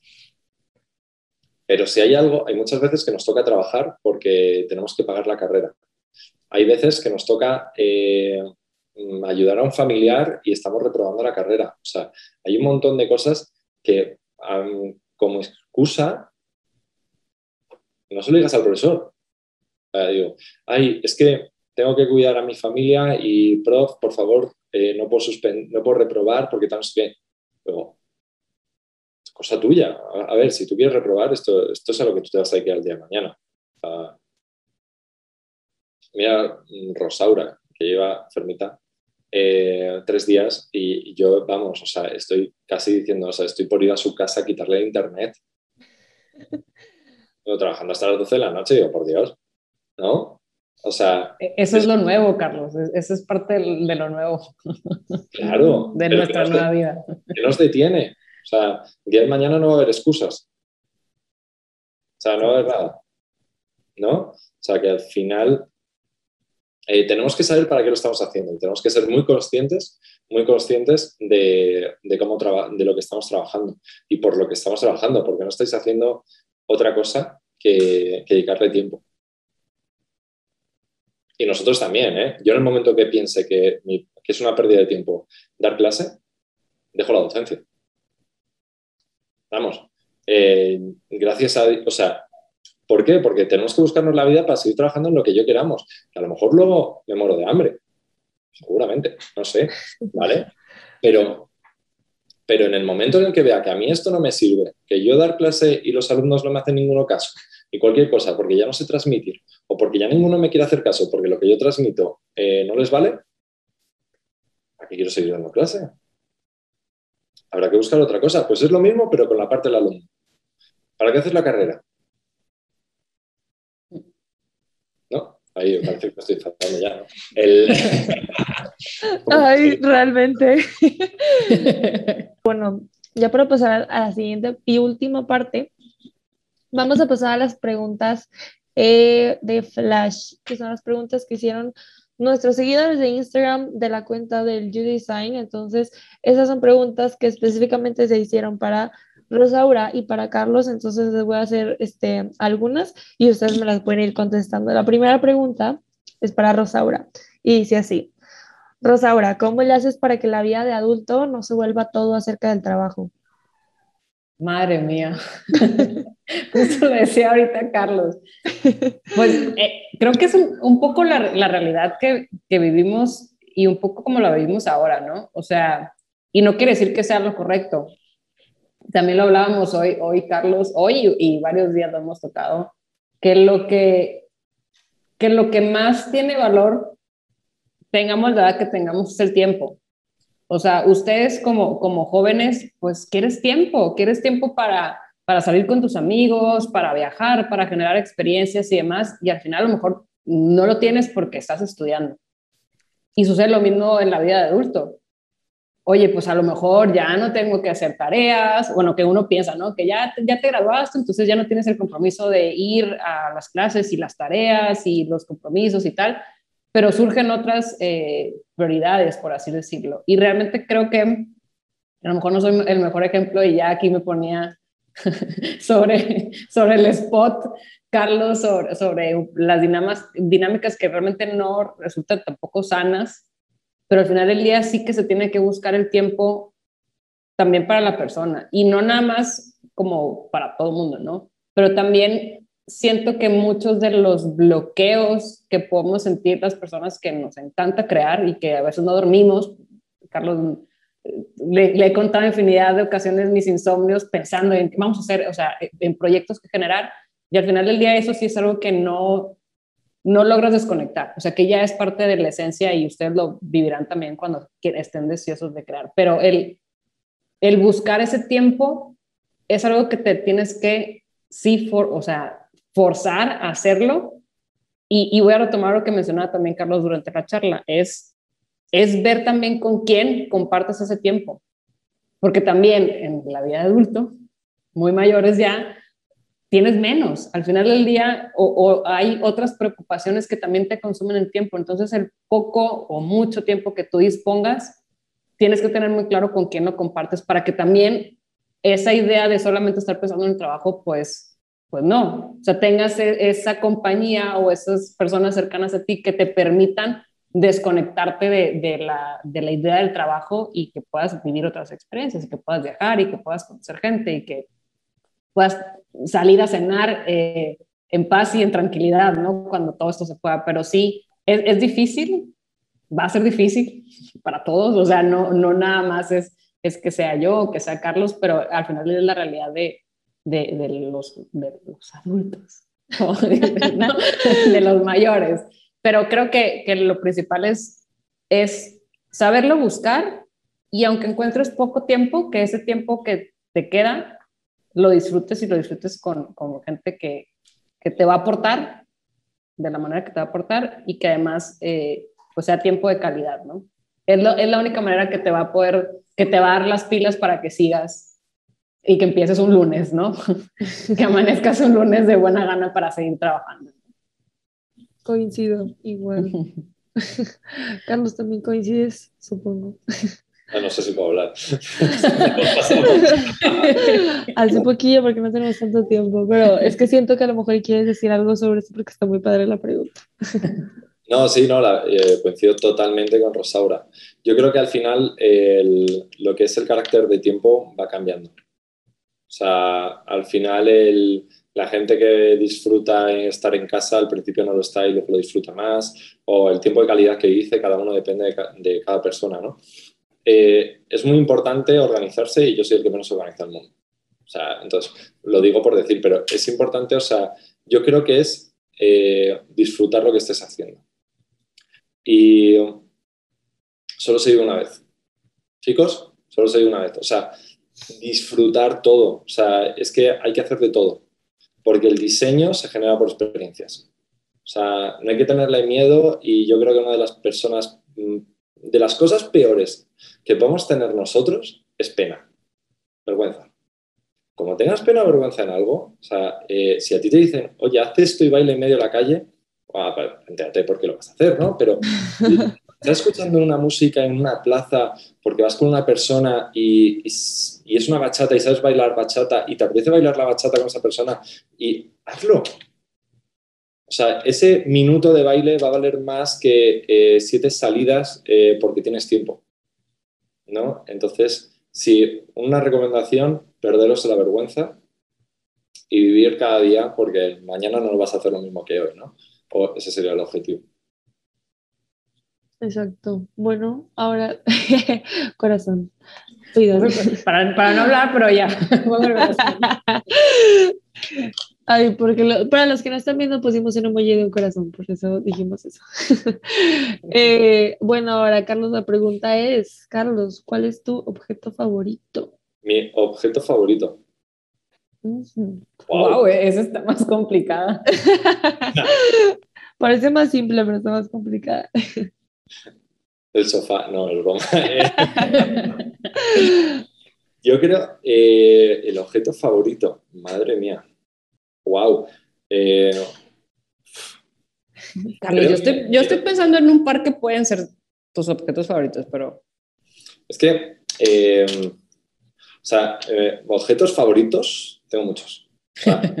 favorito, O sea, al final es con lo que disfruto, con lo que divierto, en lo que digo, se me van las horas, ¿no? Eh, parece una tontería. O sea, para mí una de las cosas más importantes en mi vida que tengo es una cosa que no tengo aquí en México. Que, por ejemplo, o sea, eh, y no es, vale, tengo, es que es un objeto, ¿vale? Es un lugar, pero vamos a hablar de objeto. Una moto. O sea, es una Vespa eh, clásica del 82, una Vespa 150 CL, que ahora me ha quitado mi padre, me va rompiendo poco a poco, pero eh, podría, tengo que decir por qué es mi objeto favorito. Sí, sí, sí. Mi favorito porque realmente es uno de los únicos sitios donde descubro eh, quién soy, donde puedo pensar. Eh, es un, o sea, por ejemplo, eso, las motos me hicieron volver a la relación con mi padre. Para mí algo fue, eso fue algo muy importante. Y para mí la Vespa, pues por ejemplo, la Vespa me la he desmontado y me la he montado eh, cinco veces. de eso ha sido mi hobby, que restauro motos. de ahí ha surgido, pues por ejemplo, mis viajes. Y me he ido a Escocia en moto, me he ido a, me he recorrido España en moto, pero me iba con una tienda de campaña y a ver dónde caía, que me he despertado con vacas, me he despertado por otros sitios, ¿no?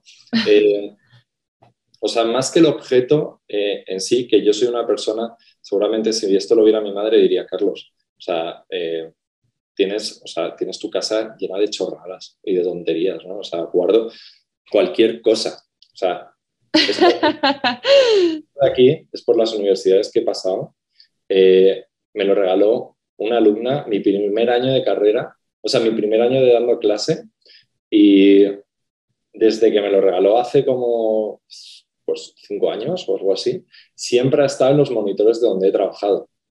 ¿no? Entonces, eh, yo creo que es como, eh, ¿qué es lo que, como el objeto favorito, pues es un poco lo que me llame la atención, lo que me, lo que me transmita, ¿no? Porque podría decir un lápiz, que es con lo que creo pero no diría el lápiz, o sea, es la sensación de estar con el lápiz, ¿no? O sea, es poder crear, poder dibujar, poder cualquier cosa esas. Vamos, si, si, me dijeran llévate una cosa, yo me llevo la Vespa. es la experiencia. bueno, muy bien. Ahora la segunda pregunta para Rosaura es, creo que ya me estoy dando una idea de cuál es, pero la pregunta es, ¿cuál es tu tendencia favorita? Oh, wow. ¿En qué? Para empezar, ¿no? ¿En qué? No, no dijeron en qué. No dijeron en qué. Pues no, no voy a dar tanto, no, no, sé si tendencia como tal, pero yo creo que como la línea, es que está, está muy complicado. Porque para ciertas, o sea, por ejemplo, para vestir, siento que tengo como una línea muy marcada, para diseñar tengo una línea muy marcada, para enseñar, o sea, no sé, como que creo que soy un mix de muchas cosas. Pero creo que mejor como si hablo de concepto general o de línea, mis alumnos ya saben, Carlos ya lo sabe, pero todo lo que tenga que ver con accesibilidad es como mi, mi así talón de Aquiles, eh, definitivamente, y todo lo que englobe ese tema en cualquier aspecto va a ser como mi, mi, prioridad, ¿no? No es tanto una tendencia, porque no es una tendencia, pero como idea general. Y obviamente lo otro, bueno, que ahora, ahora es tendencia, eh, el tema sustentable. O sea, hablar de sustentabilidad desde cualquier eh, escala es como también algo que, que me fascina. O sea, es que tendencia se me haría muy complicado como igual seleccionar como la que me guste y en qué me gusta, pero me iría más como a, idea, ¿no? A concepto general, me quedo con, con, y sobre todo ahora mismo accesibilidad, porque siento que, que sustentabilidad ya es algo que se está tocando y que se habla y que, pues sí, está de moda. Qué bueno que esté de moda, o sea, qué bien que esté de moda, porque eso solamente significa algo positivo, lo quiero ver así, pero me inclinaría más a temas de, de accesibilidad, de equidad, de inclusión. Entonces, pues ojalá se haga tendencia. No, no sé si se va a hacer tendencia, pero qué maravilla que estuviéramos hablando de, de la tendencia, ¿no? Aunque sí que creo que, que el perfil de, de, los jóvenes sí tiende a ser más ese, esa, tiende a ser justamente más empático, ¿no? Entonces, eso me gusta. Yo creo que sí se está haciendo tendencia. O sea, digo, con esto de que ahorita muchos amigos ya están tomando cursos de lenguaje de señas y que unos ya estamos como aprendiendo braille, como eso no se veía antes, y ahorita ya es, pues sí se podría decir que es como una tendencia. Pues, Puede entrar, sí, pudiera entrar y si entra, perfecto, porque creo que nos urge. Vamos a crearla. Vamos a hacer una tendencia maravillosa, un movimiento. Hashtag. Procedimientos ya para ponerlo. Me encanta. Ya está. Carlos, ahorita seguimos platicando. un doctorado, una tesis. Faltaba menos. Pero creo que eso sería.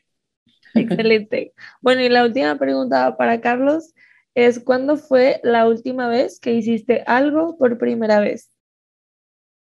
Literalmente dejaba a la familia, dejaba a los amigos y, y, vine a Monterrey, pero es que no conocía a nadie. O sea, a mí me metieron en un, en un hotel y cuando salí, después de 21 días de cuarentena, había un huracán Hanna que me decía mi madre, pero ¿dónde estás? ¿No? O sea que, como algo totalmente nuevo, pues yo creo que es, es eso. O sea, algo que he hecho totalmente nuevo es... Lo que pasa que aquí he, he descubierto muchísimas cosas también. O sea, aquí te, yo creo que en cada momento te, te tienes que ir redescubriendo. O sea, incluso hacer carnes asadas. Yo pensaba que sabía hacer carnes asadas y no sabía, hasta que ya. ¿no? ¿no? O sea, todo es un punto de, de descubrimiento en el que, el que vas a, en el que aprendes muchísimas cosas, incluso con quien, con quien, con quien hablas, ¿no? O sea, yo, yo jamás había tenido tanto el punto de accesibilidad como cuando empecé a hablar con Rosaura y me lo empezó a contar desde la parte de la arquitectura. Yo lo he contado desde la interacción con las personas en, los medios digitales. ¿no? Pero luego, eh, ahora que me he enfocado más en el diseño de producto también, o sea, ha sido un punto que he aprendido. O sea, mis amigos de psicología me han dado unos, o sea, unos remates a decir, oye, Carlos, lo que estás diciendo no es así, y, a luchar contra eso, ¿no? Y que de repente te enseñen eh, procesos, metodologías, cosas de diseño, incluso los alumnos. Y a los alumnos me encanta que me cuenten sus cosas, porque aprendo un montón. De, qué es lo que están haciendo, por qué no, dónde viven, dónde están, eh, a qué se dedican, ¿no? O sea, eh, es maravilloso. La cosa que no he dado nunca es dar clase a un cura. Ya ahora estoy dando clase a un cura y me está pareciendo maravilloso, increíble, ¿no? Porque es una mentalidad totalmente diferente a, lo, a gente de 18 años con la que estás acostumbrada a hablar, ¿no? Yo creo que Estoy en un país nuevo, o sea, como no haga cosas nuevas aquí. O sea, nada más. nada más con eso. que ya es más regio que, español, ¿verdad? ¿puedo, decir algo para, eh, como recomendación? Algo así del, Tito Charlie. Eh, poneros un objetivo de que una vez al año hagáis algo totalmente diferente, algo nuevo. Total. Pero que sea grande. O sea, algo que digas tú, eh, lo voy a contar el año que viene. O sea, un viaje, eh, un proyecto, eh, ponerte, meterse en un voluntariado, pero el año siguiente ya no, ya no vale ese voluntariado. O sea, vete de mochileo, aquí cuidado, ¿no? pero vete de mochileo a algún sitio. si nunca has acampado, vete a acampar, pero vete a acampar cuatro días, a ver qué es lo que pasa. No vayas un día a, a los Hamptons, ¿no?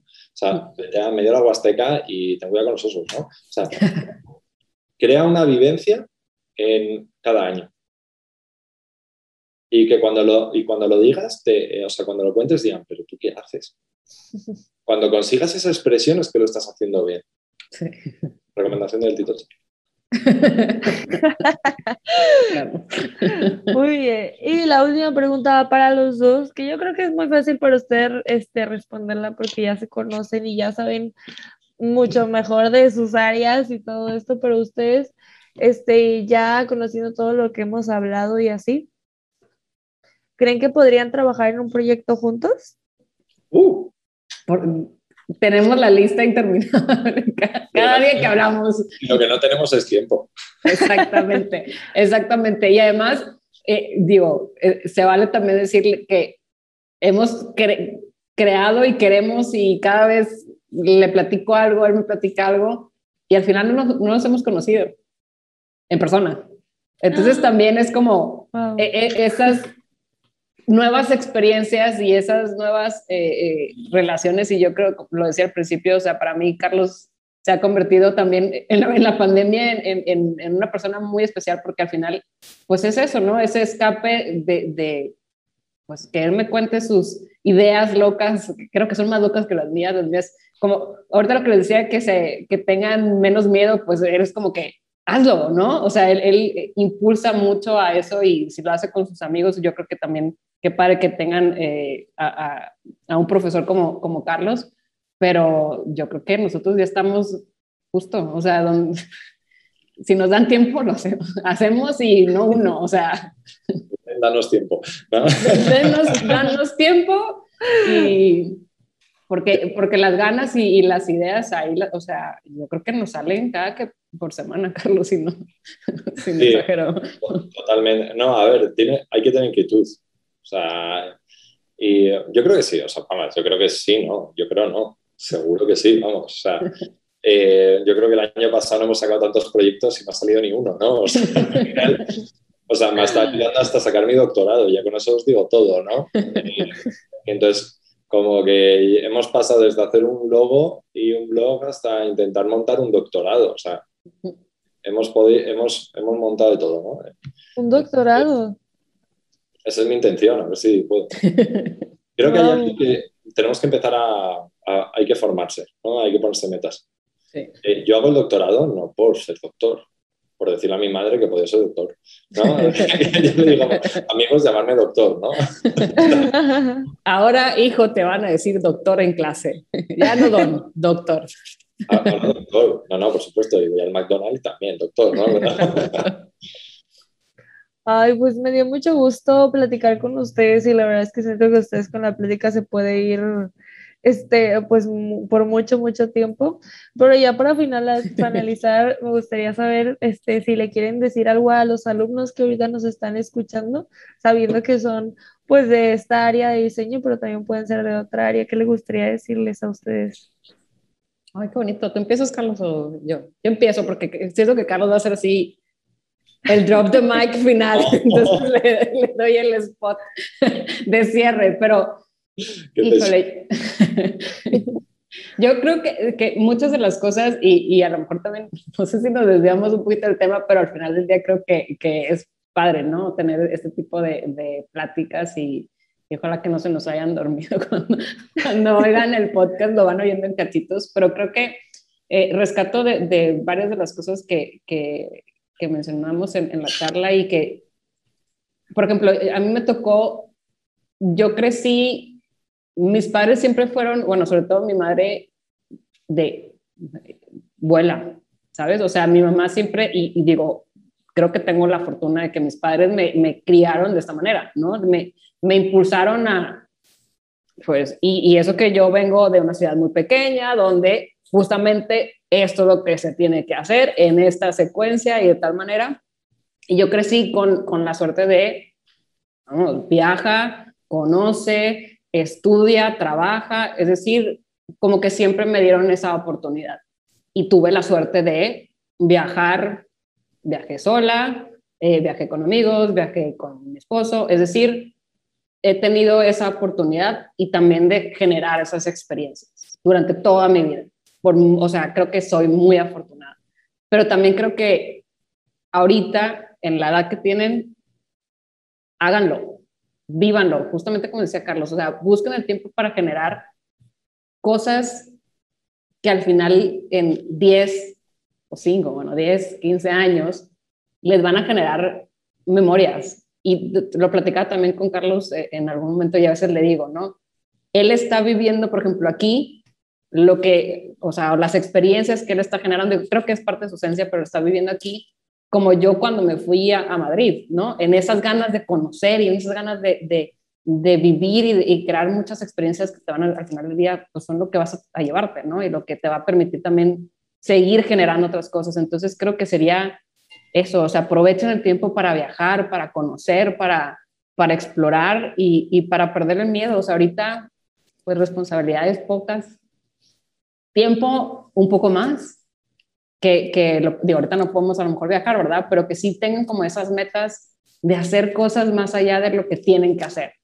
Y ahorita es el momento para hacerlo. Después también, pero ahorita es el momento como ideal en el cual pueden experimentar y explorar y, y, y hacer lo que, lo que quieran. O sea, háganlo, ¿no? Pierdan ese, esa, esa, pena o esa vergüenza o ese miedo, porque creo que es el momento de, de hacerlo. Y eso les va a permitir generar, pues, ideas mucho más interesantes, ¿no? No sé, Carlos, perdón. He dicho todo lo que iba a decir. Ya. Eh, Pensamos igual. No, opino totalmente igual que Rosaura. Si hay algo que tengo que decir es, eh, si has llegado hasta aquí el podcast, gracias. gracias. No, lo, lo, digo en serio, o sea, si, si, has llegado hasta aquí, hasta este momento, o sea, eh, todo se trata de un reto, o sea, al final todos son decisiones. Todos somos libres de hacer lo que queramos y al final nadie te ha obligado a estar aquí dos horas en este podcast.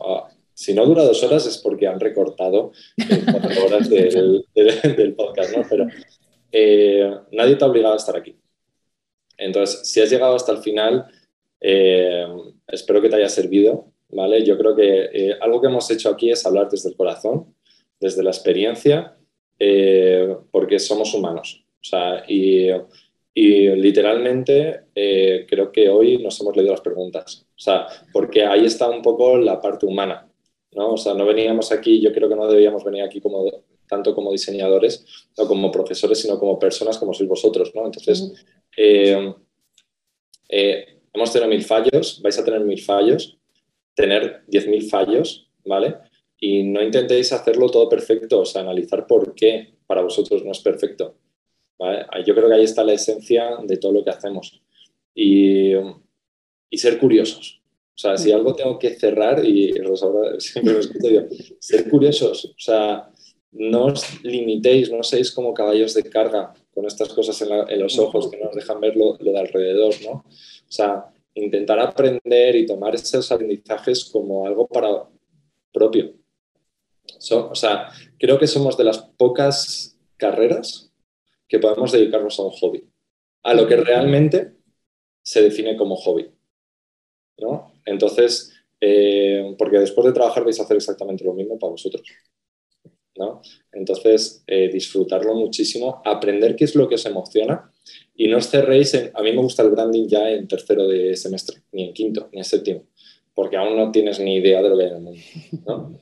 Entonces, ser muy curiosos, ser muy curiosos y si de verdad os, eh, tenéis alguna duda, nos podéis escribir a cualquiera o llamar y hacemos otra tertulia. Eh, pero ser curiosos y gracias por, por, por lo menos por aguantarnos eh, y escucharnos. Ay, pues muchas gracias por sus palabras y gracias igualmente, a, así como dice Carlos, a todos los que llegaron hasta aquí y que a lo mejor nos tienes en background mientras hacen la limpieza o mientras están haciendo tarea o lo que sea. Muchísimas gracias por darse el tiempo de escucharnos Igualmente, muchas gracias al comité del U-Design por permitirnos esta plataforma. Por mi parte, sería todo. Este, me decía por conocerlos ustedes, que lo he dicho tantas veces que ya siento que suena repetida, pero me dio muchísimo gusto platicar con ustedes. Creo que son profesores increíbles y me gustaría tener la fortuna de que alguna vez pues fueran mis maestros, pero pues por compartir tanta vida y tantas experiencias y yo creo que es exactamente lo que estábamos buscando y pues nos lo dieron con sus palabras. Entonces, muchísimas gracias.